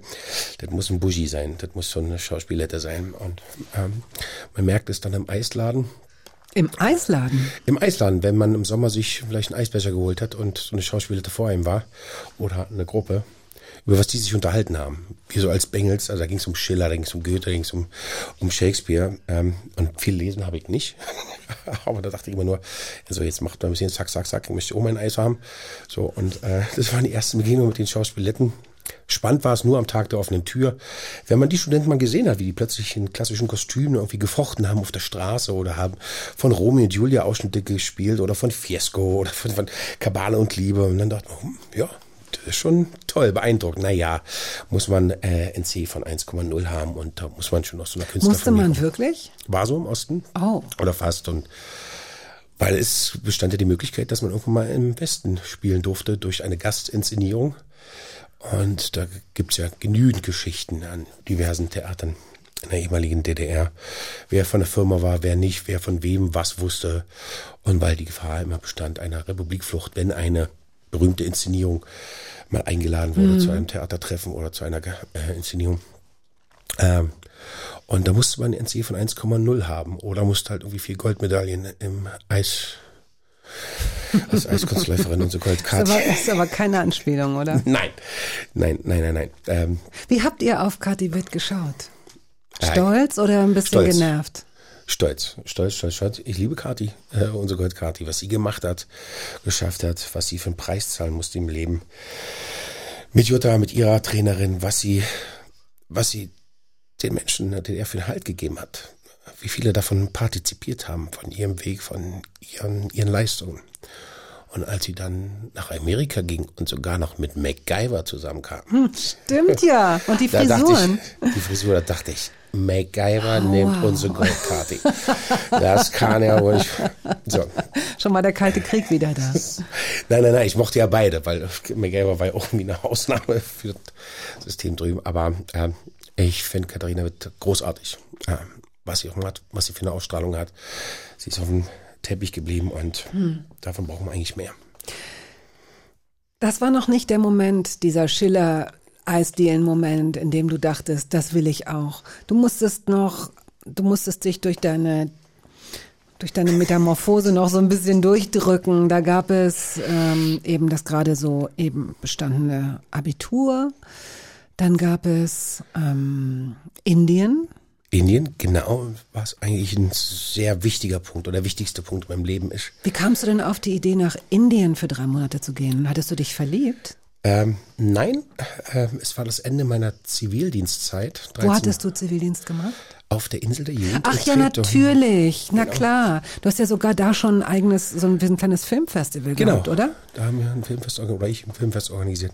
Hat dich da, hat dich da vielleicht der, der Film, die Schauspielerei geküsst? Oder war das eher Zufall oder? Nein, das spielt da, glaube ich, alles zusammen. Eben, das waren eben diese, diese tollen Jahre. Also äh, bei mir, ich sprang immer von Freundeskreis zu Freundeskreis, aber unbewusst, was mich so interessierte oder wo irgendein Konzert war, von den Ohrboten zum Beispiel. Ich bin mit den Jungs mhm. aufgewachsen. Mhm. Äh, bester Freund Robert, des Bruders, spielte bei den Ohrboten, bei Konzerten oder ist man bei den Studenten die zwei Jahre oder drei Jahre älter sind als ich, war man in der Stadt. Äh, und diese Freundeskreise haben es mir dann ermöglicht, immer so hin und her zu springen. Aber die Schauspielerei fing bei mir an, weil eine kleine Theatergruppe und da waren die Ladies immer irgendwie ein bisschen offener, interessanter.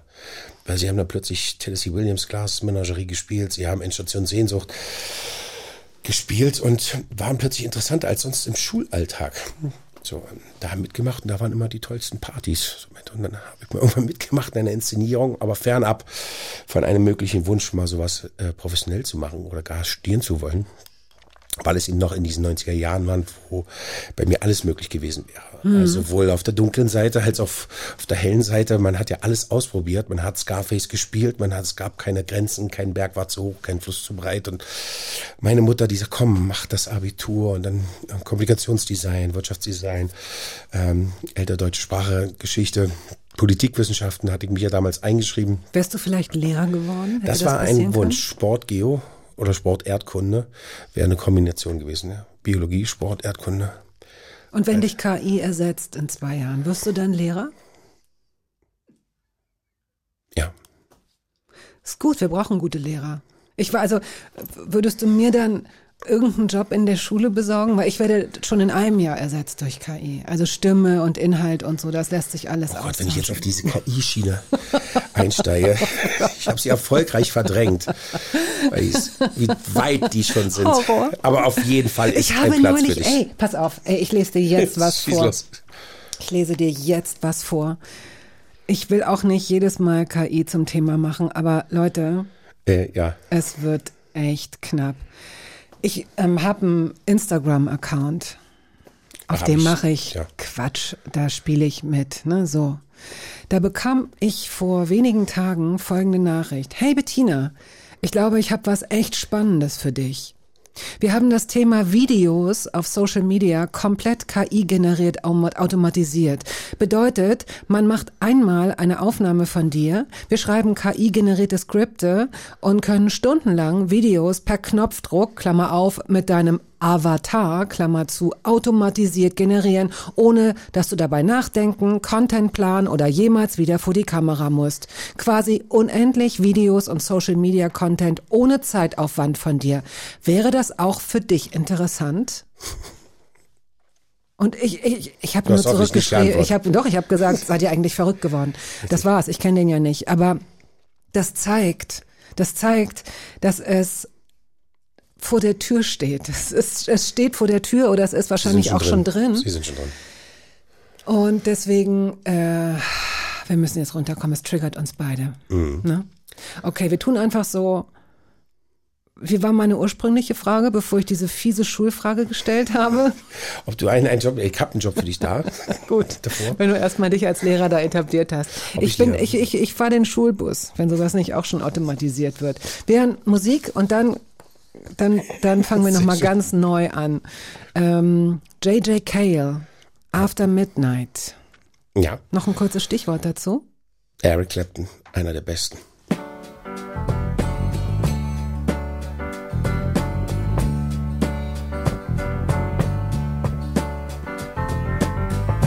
After midnight, we're gonna let it all hang out. Sind wieder total runtergekommen. Gott sei Dank gibt es sowas wie Musik. So. Es gab dann jemanden, der dir einen ähm, Workshop empfohlen hat, einen Schauspielworkshop, als du aus Indien zurückkamst. Ja. Vier Wochen in Spanien. Da gab es eine Frau, die dich, glaube ich, ziemlich zur Brust genommen hat oder zumindest die Autorität besaß, dir die richtigen Fragen zu stellen. Richtig. Gott hab sie selig, Nelia Wechsel. Sie war Professorin an der Freien Schauspielschule in Ulm. Und einer ihrer früheren Schüler, Rolf Chemnitzer, vom Verlag der Autoren, schreibt Bücher, macht Kurse und hat einen Workshop mal gemacht im Giraffe Philippe. Das ist ein Treptower, ein Jugendclub gewesen. Rolf Chemnitzer hat mir eben die Möglichkeit gegeben, du, da gibt es einen Workshop von den Nelia, da ist noch ein Platz frei, normalerweise nur für ausgebildete Schauspieler und Regisseure. Aber das könnte, glaube ich, was für dich sein, um rauszukriegen, ob das was für dich sein könnte. Mhm. Und ich strecke dir auch erstmal irgendwie das Geld vor, was er auch gemacht hat. Und ich habe es auch ein bisschen belächelt, aber es war toll. Es war in Spanien am, am Strand. Es war ein kleines Künstlerdorf, wo die Künstler ihre Ateliers quasi freigegeben haben für diese drei Wochen, wo wir diesen Workshop mit Nelia ähm, geführt haben. Und alles waren gestandene Regisseure und Regisseurinnen und ähm, Schauspielerinnen schon fertig. Und das Thema des Workshops hieß realistische Theater bis zum Absurden. Mhm. Und plötzlich war ich, ich war ja noch nicht, nicht mal Student und eigentlich so ein bisschen so ein Außenseiter, aber konnte drei Wochen mit Schauspielern und Regisseuren irgendwie arbeiten und konnte quasi einem Protokoll folgen. Es fing früh an mit Meyerholz, Morgengymnastik, Biomechanik, äh, ähm, die Tibeter. Und, Was ist äh, Biomechanik? Ähm, Biomechanik. Äh, wenn wir anfangen, bei, bei Bewegungsabläufen, bei, bei Übungen, die man machen kann, Felgenkreis, wenn man, wenn man am Morgen, um den Körper zu, zu aktivieren, so bewusst werden über sein, sein ganzes Körper. Dein so Körper Techniken, ist, Te Techniken, genau. Hm, okay. Nach drei Wochen war der Workshop zu Ende. Da saß man beim Italiener an so einer langen Tafel. Und Sinelia, die holte im Laufe des Abends jeden mal zu sich ran oder setzte sich zu ihr. Und sie war eine alte Jüdin, sprach sechs Sprachen fließend, war wie ein, ein Buch und sie konnte lesen in mir. Ja, ich war durchschaubar wie Plexiglas und ich hatte noch mit meinen Allüren zu kämpfen. Zum einen mit den aufwühlenden Zeiten in Berlin oder in, in meinem Leben und sagte noch, Ronny, ich weiß nicht, 50, 50. Warum willst du Schauspieler werden? Und dann beschrieb sie mich so und diese Frau hatte einfach immer recht wenn es irgendeine Übung galt, äh, zu improvisieren und zu machen und ich habe das verstanden oder habe das gemocht, dann habe ich gestrahlt und geleuchtet, wie, wie sie gesagt hatte. Und die Fragen, die sie mir stellte an, bei dieser Auswertung, die haben so einen Aha-Effekt oder so, so einen Knackpunkt ausgelöst, diese Bewusstwerdung der Verantwortung auch in diesem Beruf und wie hart dieser Beruf ist. Mhm. Und dass man sich trotz aller Widerstände immer wieder aufrappeln muss. Ähm, man aber das Glück hatte, sie zu sehen mit ihren Augen, die immer recht hatte und man dachte, man, wie kann die mich spüren? Wie kann die wissen, was ich denke? Bevor ich es selbst denke bevor oder ich bevor ich es selbst sage. spüre. Ne? Ja. Oder sie las mich eben wie ein offenes Buch und ich sage, wir kennen uns jetzt drei Wochen, das geht nicht. Und das war sehr äh, spooky für mich. Ähm, Schade, dass sie tot ist. Das ist Ja. bestimmt so eine Frau, die man sonst regelmäßig aufgesucht hätte, gerne, um Ja, sich selbst wieder so. Ja, ja, es klingt ein bisschen so. um sich neu zu kalibrieren. Absolut. Du hast dich dann äh, an der Schauspielschule Ernst Busch beworben. Beim ersten Mal hat es nicht geklappt. Beim ersten Mal hat es nicht geklappt. Also bei mir war es so, Warum hattest du den Mut, es dann nochmal zu probieren? nee, mit Mut hat das nichts zu tun, sondern es war meine Überzeugung. Also ich wusste es ab dem Moment, ich bin raus, hatte nicht bestanden, hatte mich ja auch selber abgebrochen ähm, bei dem letzten Prüfungstag. Es gibt ja mehrere Prüfungstage und da hieß es bei mir ist kein Ja und kein Nein, aber wir haben so einen Typen wie Sie schon. Wir stellen immer so einen Jahrgang zusammen. Und wir haben gesehen, sie haben sich nur bei uns beworben und nicht an anderen Schauspielschulen, wohingegen andere Anwärter sich an allen Schauspielschulen, deutschsprachigen Ja. Beworben haben, ich nur an Ernst Busch. Und wie gesagt haben, sie möchten mich nicht sehr, sehr, sehr gerne wiedersehen. Und sagen, haben mir geraten, noch mehr Rollen auszuprobieren, so oft wie möglich Leuten vorzuspielen, Feedback mir einzuholen, mich an anderen Schulen zu bewerben. Und das tat ich dann auch und war dann in vielen Schulen in der Endrunde. Aber mein Ziel war die Ernst Busch. Also nicht nur, weil ich damit den kürzesten Schulweg habe und meine Mutter immer sagt, du studierst und deshalb Schauspiel, weil es so nah an deinem Zuhause ist. Sie sprach immer so lapidar von Singen, Tanzen, Pfeifen. Aber ich kam raus, rief meine Ma an und ihr erster Satz war, naja, dann machst du an der Humboldt-Uni Deutsche Sprache, Literatur weiter und Politikwissenschaften. Ist doch nicht so schlimm, dann hast du es mal ausprobiert. Ich sage, nein, nein, nein, nein, Ma. Ich weiß umso mehr, es ist das, was ich will. Ich bewerbe mich jetzt nicht nur an Ernst Busch, sondern in Leipzig, in Rostock, in, im Süden, in Okay. Stuttgart, in und da hatte meine Mama erstmal ein bisschen zu schlucken. Mein Paps war da schon ein bisschen besser. Also er spürte da schon eine Energie, dass ich das will. Von daher musste sie dann erstmal stillhalten. Das hat einige Jahre gedauert. Nicht nur bis zum Abschluss des Studiums, wo, wo es dann hieß, äh, wie, du hast mit Auszeichnung abgeschlossen. Also habe ich ja fast verkackt, aber mit Summa Cum Laude abgeschlossen das Studium. Und da sagte mein Vater noch äh, zu dem Professor, hier haben sie sich verschrieben. Das, äh, das kann, Kann nicht ja stimmen. nicht sein. Das kann nicht stimmen, wirklich. Hat er so gemacht. Aber naja. Wir hören The Cure. Mhm. Lullaby steht für. steht für mich ähm, Formel 1 Sendung, äh, Musiksendung aus dem Westen früher, eine Mischung aus bisschen 1199 und die auch die wilden Jahre und dieser Typ einfach die die Spinnen kommt, die Spider kommt, das ist, ist auch eine Hymne gewesen, kennt Ja, jeder. ja, absolut. Der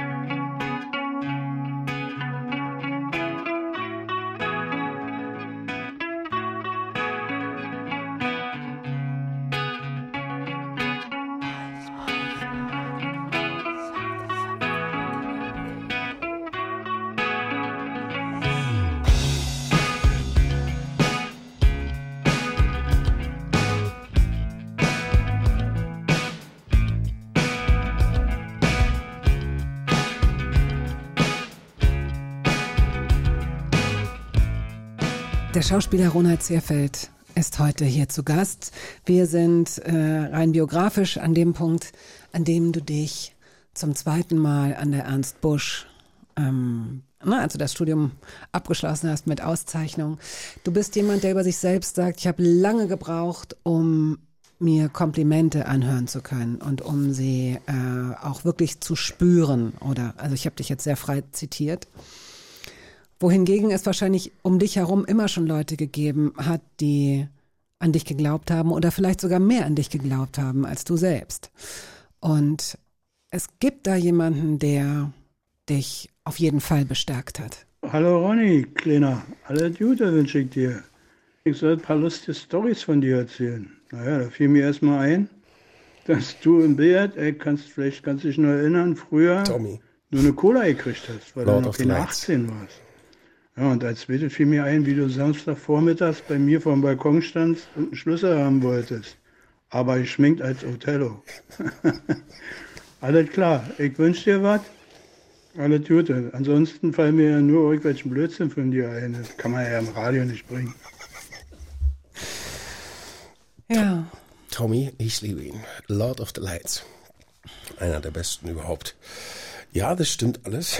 also das äh, muss ich dazu sagen, der ist Lichtmeister oder ich weiß auch nicht, wie, wie man das genannt hat. Lord of the Lights. Lord of the Lights. Also er hat äh, Licht gemacht. Beleuchter, also Mann für alles äh, an der Ernst Busch. Also wenn man an die alte Ernst Busch noch mit, mit Kohleöfen denkt, da gab es auch noch sechs Heizer. So, ne, drei, vier Hausmeister. Das war natürlich im Zuge der Kosten dann auch. Aber Tommy war im Prinzip von Anfang an dabei, kennt noch die alten Zeiten und hat auch die ganze Veränderung mitbekommen, bevor die Ernst Busch dann nach Mitte gezogen ist und kennt eben noch dieses Haus und kannte da jede Steckdose. Und gleichzeitig kenne ich ihn aus dem privaten Bereich schon vorher, bevor ich überhaupt Schauspiel studiert habe. Ach so. So, und da verbanden sich zwei. Ah. Da gab es ein sogenanntes Billardeck, wo man Billard spielen konnte. Das, das war so, so eine neue Mode, ähm, dass man gerne Billard spielen gegangen ist. Dazu hat man ein Getränk getrunken. Und da war Tommy, weil es war gleich neben der Ernst Busch, bis ich ihn dann später auf der Ernst Busch kennengelernt habe. Und dann dachte ich, ey, ja, und Tommy ist ein guter das passt. Und ich weiß noch, die Schlüssel. Kostüm von Othello, schwarz geschminkt, überhaupt mir keine Platte gemacht, so in diesem Hassel drin den Schlüssel jetzt zu holen, bin von Ernst Busch rüber für eine Probebühne, rübergerannt und habe vergessen, dass ich im Kostüm und schwarz bin und stehe unter seinem Balkon und klinge und rufe, ich brauche die Tommy, braucht die Schlüssel jetzt. Und der erstmal, wer, was, wer bist du? Ach, Ronny, Mann, weißt du überhaupt, wie du aussiehst? Ich sag, wieso? Ach so, scheiße, ach ja, Mensch. So, ja, das war so ein schöner Moment. Mhm. Ja, du hast dich dann erstmal fürs Theater entschieden und bist dann an Dominik Graf geraten, mit dem du sowieso, es war die erste, aber es war nicht die einzige Produktion, der Rote Kakadu. Ja. Damit ging es, glaube ich, los. Richtig. Dominik ist äh, mein Entdecker. Äh, dem Sinne, die ersten Jahre habe ich nur Theater gemacht. Da hatte ich auch das große Glück, mit tollen Menschen äh, oder tolle Menschen kennengelernt zu haben, wie, wie Peter Zadek. Und die ersten Jahre war für mich erstmal wichtig, möchte ich den alten Sekt ein bisschen über die Schulter schauen, auf den, den Brettern, die die Welt bedeuten. Und habe mich die Mediumfilm noch ein bisschen verschlossen, bis dann eben der Tag kam, wo ich dachte, okay, jetzt schaue ich mir mal das andere Medium an. Und mein erstes Cardio, äh, Casting war mit Dominik Graf. Und Dominik Graf vermochte es irgendwie, mich genauso zu lesen wie die Nelia. Und hat immer gleich ein paar Sätze parat gehabt, die, die ich annehmen konnte, mit denen ich was anfangen konnte weil ich kam ja quasi noch als Theaterschauspieler in eine Castingsituation, die ich vorher nicht kannte, die sowieso kein Schauspieler mag. Man sitzt auf dem Stuhl, spielt mit einem äh, Porzellanteller irgendwie Autofahren und äh, hat vorgelernte Texte, versucht die wiederzugeben und versucht so einen Eindruck von sich zu vermitteln oder von der Figur, die man vielleicht spielen möchte. Und der Regisseur und der Kameramann nehmen das auf und geben dir vielleicht ein paar Aufgabenstellungen. Aber so habe ich Dominik Graf kennengelernt und, ähm, und lieben gelernt. Und er ist im Prinzip mein Vater, mein Ziehvater und mein Entdecker. So, und darauf baute sich dann alles auf und kann ihn jederzeit anrufen und finde ihn einer der wenigen Männer, die so auf dem Punkt sind, so ihrer Zeit voraus sind. Dominik ist meistens immer zehn Jahre voraus. Also wenn ich die Sieger jetzt sehe oder angesichts des Verbrechens. Boah, das war unglaublich gut. Und immer irgendwie zehn mhm. Jahre voraus, wie dieser Mann qualmt, was der alles weiß. Ähm, ja, Chapeau. Und äh, bin gehört zu den glücklichen Menschen, dass ich das Glück hatte, ihn zu kennen und mit ihm arbeiten zu dürfen, zu können. Und, Wie nimmst du es heute wahr, wenn, ähm, das ist ja dann bevorzugt vor bestimmten Produktionen, wenn dann die Pressearbeit losgeht, wenn Sachen, wie auch jetzt zum Beispiel, wir sprechen gleich über einen Film, dem du deine Stimme gegeben hast als Sprecher. Mm, in der Zeit leg, legen Presseagenturen Wert darauf, dass man über ganz bestimmte Projekte spricht. In der Zeit werden, gibt es mehr Interviews. Mhm. Und das sind dann auch so Phasen, also ich erinnere mich äh, an diese Phase, als wir das erste Interview zusammengeführt haben. Da warst du sowohl für die Süddeutsche als auch für den Tagesspiegel gerade der Mann und der Schauspieler der Stunde. Das ähm, ist ja eigentlich fast schon eine brutal ehrliche Aussage, weil man weiß, wie flüchtig solche Sachen sind. Obwohl, obwohl, obwohl es so nicht gemeint ist. Ne? Der Stunde bedeutet ja eigentlich nur wirklich der letzte heiße Scheiß, super, der startet gerade durch, klasse, klasse. Aber darin liegt ja eben auch schon diese bittere Wahrheit irgendwie, dass man da so Schwankungen unterworfen wird. Kommst du damit, bist du inzwischen lange genug dabei, um damit gut klarzukommen? Ja, äh, ja, bin ich, um die Frage zu beantworten. Aber da funktioniere ich, glaube ich, auch anders. Ich kann nicht für andere Schauspieler sprechen. Äh, ich lebe am liebsten immer zwischen Bitte und Danke. Das andere ist, habe ich gelernt mit den Jahren damit umzugehen. Zwischen Bitte und Danke, damit meinst du, das hast du, also das würde ich jetzt mal mutmaßen, das hast du in einem anderen Interview schon mal erzählt. Der Regisseur sagt, und bitte. Genau, Entschuldigung. Und bricht die Szene dann, wenn es dann im Kasten ist, sagt man, und danke, das war's so. Genau. Mhm. Und ähm, solange ich das liebe, und das liebe ich, äh, werde ich es machen. Wenn ich irgendwie das Gefühl habe, ich liebe das nicht mehr oder irgendwas stimmt nicht, dann höre ich auch sofort auf. Woran würdest du das merken? Es könnte ja auch einfach eine sperrige Rolle sein, die dich dass herausfordert. Ich keine Angst mehr habe, dass ich keine Angst mehr habe. Dann würdest du merken, dass, dass, nichts, dass es nicht mehr stimmt. Kriege. Warte, das würde bedeuten, dass du, dass es nicht mehr okay ist?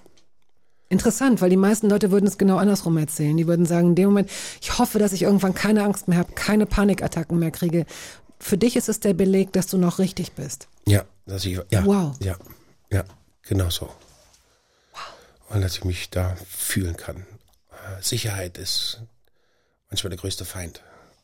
Sicherheit oder Routine. Oder wenn man sich einkitscht oder man weiß um seine Manierismen, man weiß um seine Instrumente, die man hat, um seine Fähigkeiten.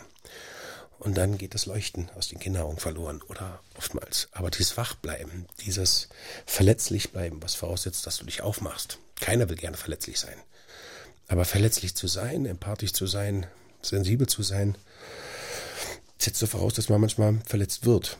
So, wenn man dadurch aber sich nicht verschließt, sondern versucht weiter offen zu bleiben, weil nur wenn ich offen bin, kann ich mich spüren. Nur wenn ich offen bin und mich spüre, fühle ich mich wohl, klingt jetzt ein bisschen absurd oder widersprüchlich, nur dann kann ich das am besten raussenden oder strahlen, wie die Glücksbärchis, was ich über meine Figur denke, über meine Rolle, über die Situation. Ähm, also da kann ich aber nur für mich sprechen, wie ich das empfinde. Und ähm, wenn ich nochmal zurückkommen darf, äh, Mann der Stunde, musste ich immer belächeln. Es hat Jahre gedauert, um es annehmen zu können, dass das, was ich mache, ankommt, gefällt, auch eine Qualität hat, weil es kein Werkzeug ist, kein Werkstoff ist, den man hergestellt hat und der eine gewisse Qualität hat, sondern es war lange für mich nicht greifbar, dass das, was ich mache, ein Gehalt hat, einen Wert hat.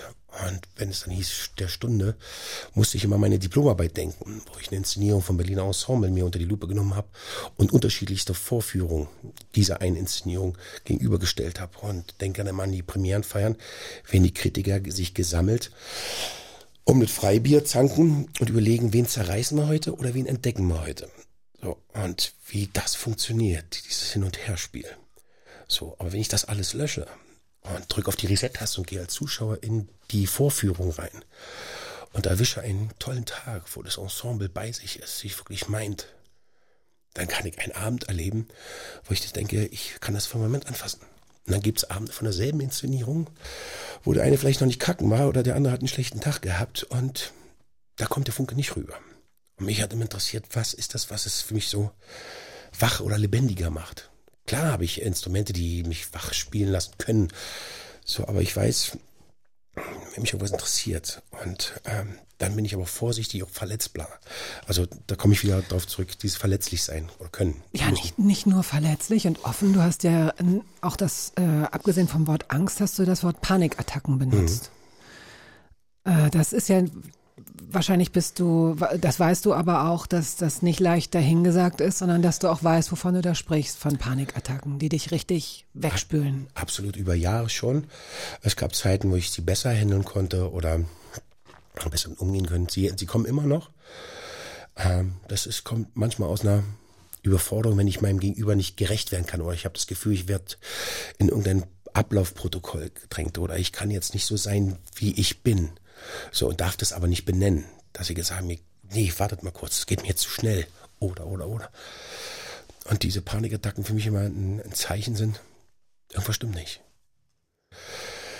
Muss kurz in mich horchen und den Mut haben zu sagen, ich habe eine Panikattacke, wartet mal bitte kurz. Und dann zu sagen, äh, die Aufgabe ist vielleicht ja nicht so gut. Es geht nicht um die Aufgabe, sondern es geht um den Zugang zu sich selbst zu finden, damit ich mich nicht bescheiße. Auf der anderen Seite hat's auch einen Rucksack oder eine Schattenseite, wenn meine Tochter dann manchmal raus hat, Papa, du bist so eine Pussy. Also die, andere Seite, wenn man so sensibel ist oder wenn man so so ja, dünnschichtig ist, weil man sich für alles interessiert, dann ist man, macht man sich auch angreifbar. So, und manchmal kann es auch nerven. So gleichzeitig kann ich aber auch jemanden spielen, nicht sensibel ist. So, und kann das alles ausschalten, meine ganzen Antennen, die ich habe.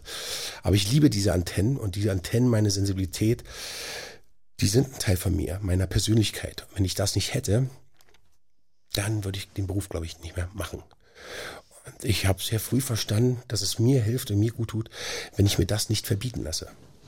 Wenn Leute zu mir sagen, du musst so und so, dass du musst du irgendwas machen, du kannst nicht mit deinen Panikattacken oder du musst dich nicht immer so, so klein machen oder so. Und, ähm, Das sind ja unterschiedliche Sachen, die da zusammen. Also man kann ja eine Panikattacke nicht verbieten. Man kann jemanden darauf hinweisen, hör auf, dich so klein zu machen. Ne? Das ist, ne, es gibt ja einmal die, die sich zu groß machen und dann gibt es die, die auch, es gibt ja auch dieses Understatement, das einen zur, zur Weißglut treibt, wo man so das Gefühl hat, jetzt hör mal auf damit, ja. Das ist damit tut, tut man niemandem gefallen und sich selbst auch nicht.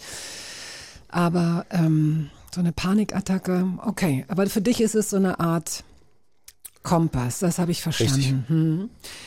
Dann kann ich mir vorstellen, dass es für dich als Schauspieler, der ja auch als Sprecher erfahren ist, auch als Synchronsprecher, aber dass es vielleicht mal eine ganz schöne Abwechslung ist, in einem ganz außergewöhnlichen Film gar nicht zu, gar nicht in Erscheinung zu treten in dem Sinne. Ich weiß auch gar nicht, ob ich deine Stimme erkannt hätte, muss ich sagen. Ähm, sie ist mir sehr als sehr angenehm aufgefallen. Und ich wusste natürlich, dass ich diesen Film schaue, weil ähm, weil du da der der Sprecher bist, aber hat mich gut hat mich gut begleitet durch diesen ganzen Film. Du bist ja nicht der Originalsprecher. Der Originalsprecher ist der Regisseur des Films, Luc Jacquet. Und falls Sie diesen Namen vielleicht schon mal gehört haben, Die Reise der Pinguine, das war der Film, der Oscar prämiert ist. Damals gingen in Deutschland allein anderthalb Millionen Leute in die Kinos. Und es gibt jetzt so eine Art Teil zwei, ja? Äh, Rückkehr zum Land der Pinguine. Der Regisseur, der Franzose, erzählt den Film und da er das ja Französisch tut, brauchen die jemanden, den wir verstehen und das bist du. ja, für mich war es was toll, weil es mir, also zum einen den Film, die Materialien, die ich, die ich sehen konnte, Was für Bilder, oder? unglaublich. Oh Gott. Und, und ich weiß, nur wenigen Menschen wird es ja vergönnt sein oder war es bisher vergönnt, überhaupt in solche Bereiche vorzu, um eigene Eindrücke sammeln zu können. Wer war schon mal in der Antarktis oder wer, wer war schon mal im Land der Pinguine? Und ich habe die früher verschlungen, solche Dokumentationen. Wenn der Mensch irgendwie im Vergleich zur Natur sich so winzig fühlt und so die Gezeiten und die Kräfte. Und der Film hat für mich eine, eine Ästhetik, die mir sehr gefällt. Und eine Ruhe. Ja, Luke ist einfach toll, wie er das eingefangen hat. Und wie er das mit seiner Persönlichkeit, mit seinen Fragen im Vergleich zum ersten Besuch, zum ersten Film gegenüberstellt. Was ist das? Was ist dieser Mensch? Was ist diese Suche? Was ist die Entwicklung der Menschen allgemein? Wo sind wir heute? Warum zieht es mich dahin oder wieder zurück? Was ist das, wenn man sich so alleine fühlt in diesen Extremen und dem dann eine Stimme zu verleihen, äh, war für mich am Anfang es war unwahrscheinlich, hat großen Spaß gemacht. Aber ich wollte auch nicht klingen wie eine französische Parfümwerbung, denn ich habe mir seine Stimme angehört und wusste auch, wie mache ich das aber auf Deutsch und wie schaffe ich es, so diese Ruhe zu vermitteln. Ich denke dann immer an den, Dars, an den Weststrand. So, wenn die Brandung da schlägt und da eben keine Dünen und keine Betonpoller sind, sondern die Natur, die sich einfach ihr, ihr Stück holt. So, und wie schafft man das? Keine Angst zu machen, sondern eher eine Neugier zu wecken dafür. Und habe da ein bisschen rumexperimentiert und die Stimme für mich gefunden, die was Väterliches hat, die was was Gereiftes hat, jemand, der Erfahrung gesammelt hat an einem Ort, wo noch sonst noch keiner war und das gerne teilen möchte, weil es für wichtig erachtet. Und dass ich so einer Stimme lieber zuhöre, als einer, so jetzt hör mal zu. Also Punkt 1, 2, 3, 4, Nein, 5. natürlich nicht. Er holt mich das anders ist, ab. Ähm, und das ist wirklich, es ist wirklich absolut beeindruckend, weil es Bilder sind, die so unfassbar schön sind und ergreifend und unwirklich wirken, ja, aber sie bilden unsere Wirklichkeit ab. Ja. Der Film läuft jetzt seit dem 15. Februar, heißt Rückkehr zum Land der Pinguine. Und ja, die Stimme, die sie dann begleiten wird, ist die Stimme meines heutigen Gastes Ronald Zehrfeld, der jetzt noch einen Satz Zeit hat, um mir zu sagen oder uns zu sagen, warum das Lied äh, You Can't Always Get What You Want von den Stones einen Platz auf dieser Liste bekam. Weil es die schönste und beste Hymne ist, wenn du an etwas glaubst, dich nicht abbringen zu lassen vom Weg und dass du alles erreichen kannst. Jetzt sprichst du wie der Mann an dem Pinguin. Vielen Dank. Eis. Eis, Eis, Baby. Vielen Dank. Sehr, sehr gern. Danke.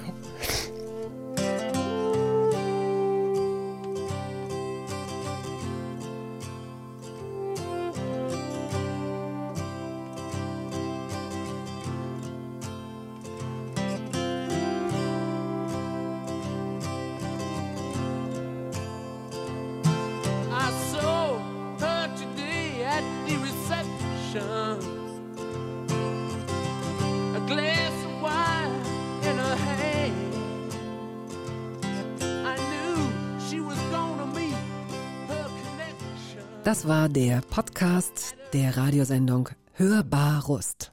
Wir hoffen, dass es Ihnen gefallen hat. Wenn Sie möchten, Sie können ihn abonnieren.